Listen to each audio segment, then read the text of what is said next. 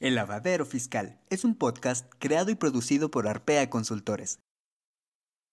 En este podcast, no, no te enseñaremos aquello que imaginas, te ayudaremos a informarte de aquello que nadie nos explica cuando crecemos, los impuestos, y podrás hacerlo mientras tomas un baño, te tomas un café, estás en el tráfico, en la oficina o en cualquier lugar. Hola familia, muy buen día tengan hoy.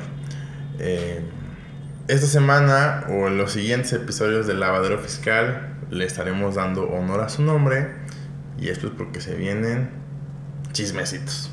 Sí. Entonces, Eric, ¿cómo estás? Muy bien, ¿y tú? Todo muy cool, muy emocionado.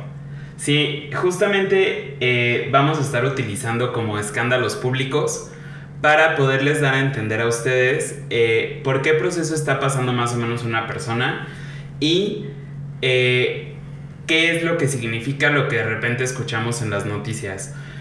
Aquí es importante aclarar que esto lo estamos haciendo únicamente con el fin de informar, que no somos expertos en la materia legal y aparte eh, que se está haciendo solamente con información que ya es de dominio público y por lo tanto eh, no tenemos como información adicional que nosotros les podamos dar más que lo que ya se ha dicho en todos los medios. Exacto. Creo que bueno, este episodio juntará dos cosas que me gustan mucho, el fiscal y el chisme, en donde hablaremos de alguien muy controversial en México, en Perú, Estados Unidos, una presentadora, conductora peruana, naturalizada mexicana, nos acabamos de enterar que también naturalizada italiana. Hablamos de la señorita Laura Voz. Sí, eh, creo que en México es amada por muchos, odiada por muchos más. Eh, pero bueno, le tocó que el ojo del huracán se volteara con ella. Y ahora nos toca a nosotros hablar un poquito de ella. Sobre todo porque de repente creo que lo hemos escuchado con muchos famosos, muchos, eh, que están en defraudación fiscal, algunos otros ya en temas de lavado de dinero, que eso tal vez lo hablemos en otro episodio, pero al ser cosas que sí escuchamos día a día, creo que es importante que les ayudemos en lo que está en nuestras manos a entenderlo mejor. Entonces, eh, también es importante mencionar que vamos a dividir este episodio en dos, porque a ella al día de hoy le están buscando por dos delitos. Uno, que es defraudación fiscal, y el otro, se los vamos a contar en el otro episodio, se supone, ahí nada más como pista, que otro famoso fue el que dio eh, aviso al SAT de que se había cometido este delito específicamente. Pero bueno, ahorita vámonos por defraudación fiscal y hay una defraudación fiscal de 12 millones de pesos de impuestos que no se pagaron. Esto es la información pública. Entonces digo, ya el SAT, su abogado y contador y ella sabrán cuánto se debe. Sí, aquí es importante eh, tener en mente 12 millones de pesos. imaginen un cuarto cuántos billetes de 500 o de 100 tienen que poner para que quepan 12 millones de pesos. Y dirán, ¿es mucho o poco impuesto? No sabemos, pero lo importante que sí tenemos que tener claro es que para que ella haya causado este impuesto, pensando que únicamente es impuesto sobre la renta, que es decir, impuesto de, de sus ganancias, porque no son mías, este, tuvo que haber ganado 34 millones 600 mil pesos. Una cosa así. Sí. Para pagar ese nivel de impuestos. Sí, exacto. Digo, eso es eh, haciendo como un cálculo rápido. Nuevamente, pues ya ella, su abogado, el SAT, su contador y demás sabrán exactamente cuánto deben, pero es importante que podamos tener más o menos esta perspectiva porque recuerden que en México se paga impuesto desde el 2% hasta el 35%. Ella por el monto de ingresos ya está en el 35%, eh, pero debe mucho dinero. o sea, sí, sí es mucho, mucho dinero. Y bueno, eh, básicamente la ley nos menciona en su artículo 108, que es el Código Fiscal de la Federación, quienes cometen delito de defraudación fiscal. Y dice que cometen este delito quien con uso de engaños o aprovechamiento de errores omitan total o parcialmente el pago de alguna contribución o se obtenga un beneficio indebido en perjuicio del fisco federal. ¿Qué dice aquí?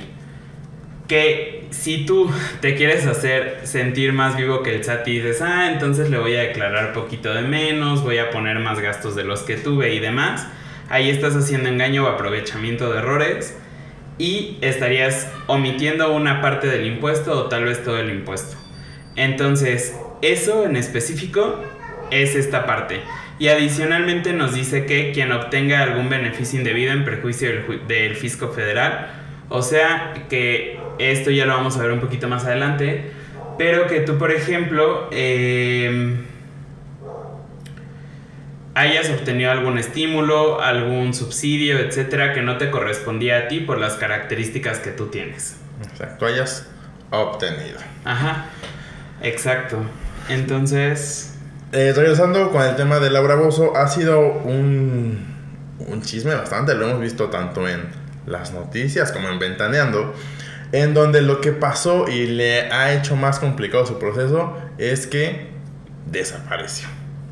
Sí. Tenía que presentarse a una audiencia, no se presentó, nadie sabía dónde estaba.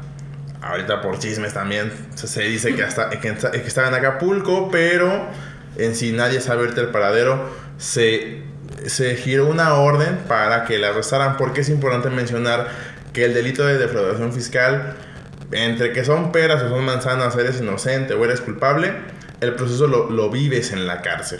¿Por qué? Porque pues, no, es, no es fácil este, defraudar un país. Básicamente por eso. ¿Y eh, qué pasó al desaparecer? Al desaparecer existe una cosa que se llama la Interpol, que es la Organización Internacional de Policía Criminal, que básicamente es un conjunto de más de 190 países en donde todos son chismosos para encontrar a una persona. Algo así. Básicamente eso. ¿Cuál es lo importante mencionar? Que esta noticia de la Interpol también salió de que Laura Bozo la habían ya fichado en la Interpol. Sin embargo, nuestra investigación de Arpea no la encontramos en la lista que existe. Entonces, nada más es cuestión de seguir eh, viendo. Si la llegamos a encontrar, les avisamos, ya aparece en la Interpol por defraudación fiscal. Sí, eh, nuevamente pues son, son chismes, al final de cuentas no tenemos más información de la que les estamos contando, que nos encantaría, pero no lo tenemos. Eh, pero bueno, el chiste aquí es entender más o menos todo lo que hemos visto en las noticias. También de repente escuchamos en las noticias que se puede ir entre 3 años y 9 años. ¿Esto por qué se da? Bueno, resulta que existe una tablita donde el SAT te dice, ¿sabes qué? Que si tú me defraudaste entre esto y esto, te vas tanto tiempo. Si tú me defraudaste entre esto y esto, te vas tanto y así. Cuando es de 0 pesos a 1.932.000 pesos más o menos, les voy a dar las cantidades cerradas para que sea más fácil que las recuerden. Se van entre 3 meses y 2 años. Cuando rebasan esta cantidad de 1.932.000 y se van hasta 2.898.000, se pueden ir entre 2 años y 5 años. Y cuando es más de 2.898.000, se pueden ir entre 3 y 9 años. Obviamente 12 millones es muchísimo más que 2 millones. Y es por eso que ella se puede ir entre 3 años y 9 años. Y por eso es que vimos en todas las notas de todos lados que Laura Bozo iba a estar en la cárcel de 3 a 9 años. No es porque al editor o a quien sea se le ocurrió, sino porque lo están sustentando en lo que dice el código fiscal. Exacto. Todo, todo, todo, aunque parezca que no, aunque lo estemos escuchando de, de medios que son medio confusos, debe de estar medio sustentado. Y pues bueno, en términos generales, ¿qué es el eh, delito de defraudación fiscal? Ya se los explicamos. El no pagar completos tus impuestos, el pagar solo una parte, el de plano no pagarlos o aprovecharte del pobre fisco federal. Eh, pero la ley aquí nos explica de dos formas qué es la defraudación fiscal. Lo primero es lo que efectivamente es defraudación fiscal y lo segundo es a qué le voy a dar el trato de defraudación fiscal. Entonces, en esta parte que sí es delito de defraudación fiscal tal cual, es utilizar documentos falsos, que esto obviamente recordemos que es eh, con el fin de no pagar impuestos, de pagar menos, de aprovecharte del fisco, etc. Cuando de manera reiterada eh, un negocio no emita facturas y esté obligado a hacerlo. Aquí, ¿qué se considera de manera reiterada? Bueno, cuando en un periodo de 5 años a ese contribuyente lo hayan sancionado dos o más veces por eso. Eh, hay un caso aquí en Querétaro de una cafetería muy famosa en el centro que acepta puro efectivo y demás, donde la suspendieron varias veces justamente por esto, porque no emitían los comprobantes fiscales cuando se les pedía y pues eso hace mal pensar a nuestro tío SAT. Exactamente. Eh, básicamente es eso. También nos dice que si nosotros manifestamos datos falsos para obtener devoluciones que no nos correspondan, el SAT nos puede hacer llorar. Aquí sí digo, hay, hay gente que se quiere aprovechar de más, que no llegue a pagar impuestos y que por hacer, usar datos falsos quiere una devolución de parte de Hacienda. No lo hagan. Sí. Eh, es importante justamente conocer esto porque se van a dar cuenta de que hay cosas bien tontas que te pueden hacer caer en este delito. Entonces, váyanse con cuidado. También nos dice que el no llevar una contabilidad o bien tener registros falsos en ella te puede hacer acreedor a que te culpen eh, o acusen de este delito. El manifestar datos falsos para realizar compensación de contribuciones que no correspondan también, que esto qué significa? Básicamente la compensación es cuando eh, le debo al SAT, pero el SAT también me debe a mí. Entonces hacemos un choque de, de lo que nos debemos y paga el que le debe menos al otro. Básicamente es eso. Sí, entonces aquí cómo sería? Yo puedo decir que tuve una pérdida en algún momento o que tuve un saldo a favor y voy a utilizar eso para compensar y ahí se genera un delito de defraudación fiscal. Eh, adicionalmente, si utilizamos datos falsos para acreditar o disminuir el pago de impuestos, también estamos haciendo defraudación fiscal. Y otra forma es declarar pérdidas fiscales inexistentes. Que esto recordemos que la pérdida fiscal es cuando yo tengo más gastos que ingresos y pues obviamente pues ya le perdí a mi negocio o a lo que estoy haciendo y esa pérdida yo la puedo utilizar para pagar menos impuestos en los siguientes años. Honestamente es medio redundante, se van a dar cuenta ahorita que nos explica Arthur eh, qué es lo que se considera también que se puede castigar como defraudación fiscal, porque muchos de esos ya los mencionamos aquí. Exactamente. Bueno, esto lo que mencionas, el primero es declarar menos ingresos o declarar en ceros. Esto es un delito. Que digan, ay, no, nunca me ha pasado nada. Sí te puede pasar. Eso es importante recordar. La autoridad, si hoy presentas algo en ceros, aunque sí tuviste ingresos, mañana no va a estar. Ni en un mes, ni en un año. Puede que pasen hasta cinco años y en cinco años diga, oye, ven, este, Arturo, tienes ahí una diferencia de, un de una declaración que me presentaste en ceros, pero yo veo que sí emitiste facturas. Entonces, el no presentar también es un problema, presentarlo con datos falsos. La otra parte es declarar más gastos que ya lo habéis mencionado. La famosa discrepancia fiscal. Tener más gastos que ingresos y que no puedas soportar cómo es que tienes más gastos que ingresos. Tarjetas de crédito pagas en efectivo, comprar coches en efectivo, comprar bienes inmuebles en efectivo, depositar dinero en nuestras cuentas bancarias. Mucho cuidado, mucho ojo, diría Chabelo. Aquí acuérdense que nosotros normalmente decimos, es que no va a pasar nada, es que eh, el SAT ni se va a dar cuenta, el SAT ni me topa y demás. Y la verdad es que puede que sea real, pero eh, en este mundo siempre es como vivir en un volado, literal. O sea, tanto te puede caer águila como sol y son las mismas posibilidades.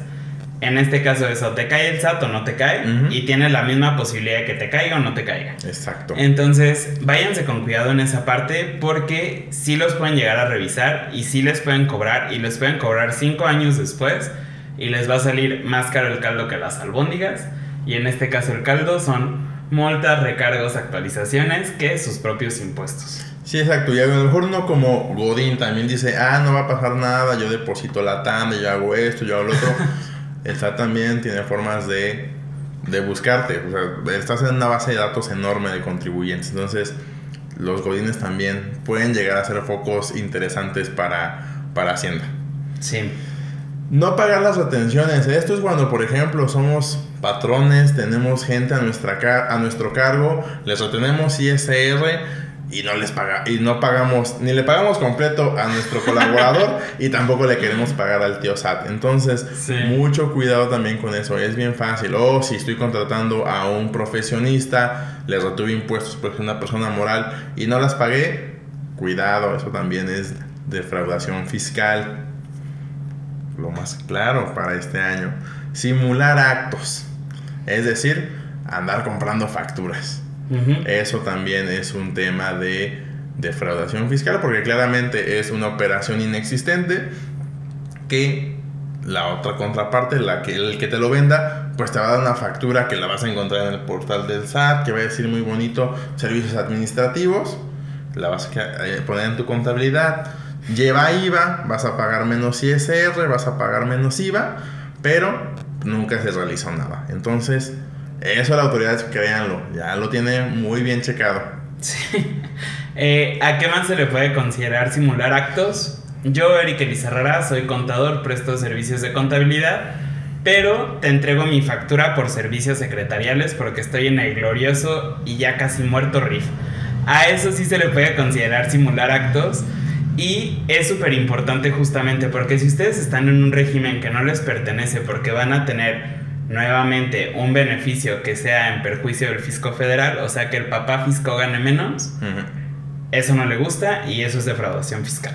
Otro ejemplo, por ejemplo, son estos abogados también, que no les gusta pagar impuestos a veces a los abogados y se meten al RIF y en sus facturas dice gestión de trámites. Entonces, mucho cuidado porque eso sí es defraudación fiscal. El no declarar por meses consecutivos. Estas personas que me emiten facturas que se la avientan solo del emprendedor y dicen, ay, no presenté y nada más me llegó un correo que dice, se me invita a cumplir mis obligaciones fiscales si no presentan en un periodo de 12 años, impuestos definitivos, que entendamos que los impuestos definitivos únicamente es el IVA o el IEPS. Sí. O no presentemos nuestra declaración anual cuando estemos obligados, también es defraudación fiscal. Entonces, no crean que la autoridad no se da cuenta y que no los revisa porque no los topa. Los topa tanto que les envía correos. Y por ejemplo, en, al día de hoy, puedo decir 7 de octubre, el SAT como que hizo un corte a todos los contribuyentes de todo lo que le debían y me dice, y les mandó cosas diciendo, de tal contribuyente, desde tal fecha, de tal mes me debes estos impuestos, de tal mes estos otros, y así. Entonces, si los topa, no te vayan a la ligera. Ahí es súper importante decirles, obviamente, que si es una carta invitación, pero digamos que ya el SAT dice, te tengo en la mira. Entonces no se tomen a la ligera justo estas cartas invitaciones, no porque digan invitación, dices yo no voy a la fiesta. No, vas por compromiso, es como ir a una fiesta de la familia de tu novia, algo similar. O sea, vas por el compromiso porque te está invitando el SAT en este caso. Y también importante, el borrarlo de su bandeja o no abrirlo, no quiere decir que no, no está, ahí está el problema, entonces atiéndanlo. Y lo último que también lo equipara con defraudación es deducir comprobantes, es decir, de, eh, tener gastos que no cumplen requisitos fiscales, como por ejemplo eh, tener una factura que el RFC no es el mío y de todos modos deducirlo, como si fuera un gasto mío. Recuerden que todo está en la página del SAT y si algo no está mientras sea un contribuyente en México, es porque no es deducible. Entonces tengan mucho, mucho cuidado diciendo, ay, no pasa nada deduzco esta factura que tiene el RFC genérico y ya, no, la autoridad no se va a enterar. Aquí uno de mis favoritos y otro que es muy sencillo caer es los arrendamientos. Acuérdense que para los arrendamientos debe de estar en, el, eh, en la factura que les emitan, que acuérdense que se compone por un XML y un PDF. En ambos tiene que estar la cuenta predial. Si no está la cuenta predial, en estricto sentido es no deducible y el SAT sí te puede hacer eh, inválida esa deducción, nada más porque no está la cuenta predial. Denle una checada a eso porque tal vez un arrendamiento de mil pesos no les afecte, pero un arrendamiento de cien mil pesos de una empresa, de una bodega comercial, lo que sea, ahí sí les va a afectar. Exacto, sí, tengan mucho cuidado. Es una es de los errores desafortunadamente más eh, fáciles en los que caen los contribuyentes que hacen sus propias facturas o que el contador no se da cuenta o la persona que hace las facturas no se da cuenta que tienen que incluir ese pequeño dato, ese pequeño número donde dice dónde está el lugar, es un requisito para que puedan usar esta factura de arrendamiento. Sí, también si debe de traer retenciones, debe de traer retenciones. Exacto, si no, no se dan no anden aventándose nada más por emprender. No todo está en internet, o sea, sí está todo, pero no todo es verdadero. A veces cuando este, iniciamos como emprendedores, pues lo que queremos menos es gastar, pero sin embargo siempre lo hemos dicho, el tema de un abogado y un contador, desde la empresa más chiquita o este emprendedor que quiere iniciar, este godín que quiere dar salto a la vida de ser freelance o cosas de estilo, tienen que estar asesorados porque los freelance también pueden ser de las personas que tienen más errores justamente por no querer invertir en el tema de un asesor fiscal. Sí, en ese caso les podemos recomendar a RPA Consultores, eh, donde obviamente nosotros pues nos encargamos de cuidar esta parte, como ya les estamos diciendo aquí, sabemos qué es lo que se tiene que cuidar y pues se pueden sentir tranquilos con nosotros apoyándolos. Exacto, nosotros lo que buscamos es que ustedes se dediquen a lo que les guste y les apasiona y nosotros hagamos lo que nos gusta y nos apasiona, que son el tema de impuestos. Aunque suene teto, así es. Eh, básicamente creo que es todo por este episodio, no lo queremos alargar tanto y les queremos explicar bien la otra parte. Eh, porque es un tema interesante donde se congelan cuentas, donde pasan mil y un cosas. Y es también por lo que le están buscando a esta señorita entonces, eh, nada más vamos a dejarlo como una rápida conclusión. En este episodio estamos hablando de la defraudación fiscal. Ella en este caso le están acusando de que defraudó al SAT por 12 millones de pesos. Y eh, esto pudo haber sido porque usara documentos falsos, que esperemos que no. Porque no llevara contabilidad, porque no expidiera sus facturas, porque eh, tuviera datos falsos, generara pérdidas, no pagara impuestos. Que no lo hizo que paga sus tarjetas de crédito en efectivo, la discrepancia fiscal y demás. Entonces, eh, esperamos que con esto ya puedan entender un poquito más las noticias que están escuchando día a día y les estaremos explicando más de los embargos en el próximo episodio. Exactamente, seguimos con la señorita Laura Bozo, pero ahora el otro delito que tiene por ahí. y pues bueno, eh, no nos queremos ir sin hacerles la recomendación de las semanas, que es que nos sigan en nuestras cuentas. Tenemos Instagram, Facebook, TikTok, eh, YouTube, Spotify, etc. Ahí pueden encontrar ya sea el lavadero fiscal o bien pueden encontrar algunos otros clips que hacemos para que sea mucho más sencillo eh, su relación con el tema de los impuestos. Y nuestra página de internet, ah, arpaconsultores.com. Ahí también está un poco la historia de Eric, la mía, quiénes somos, qué hacemos. Si quieren una asesoría uno a uno, ahí en la parte de arriba viene asesoría uno por uno. Ahí viene toda la información. Si tienen dudas, pues contáctenos. Sí. Eh, terminamos este episodio recordándoles como siempre, yo soy Eric. Yo soy Arturo. Juntos somos Arpea y nos vemos, escuchamos o lo que sea la siguiente semana. Adiós.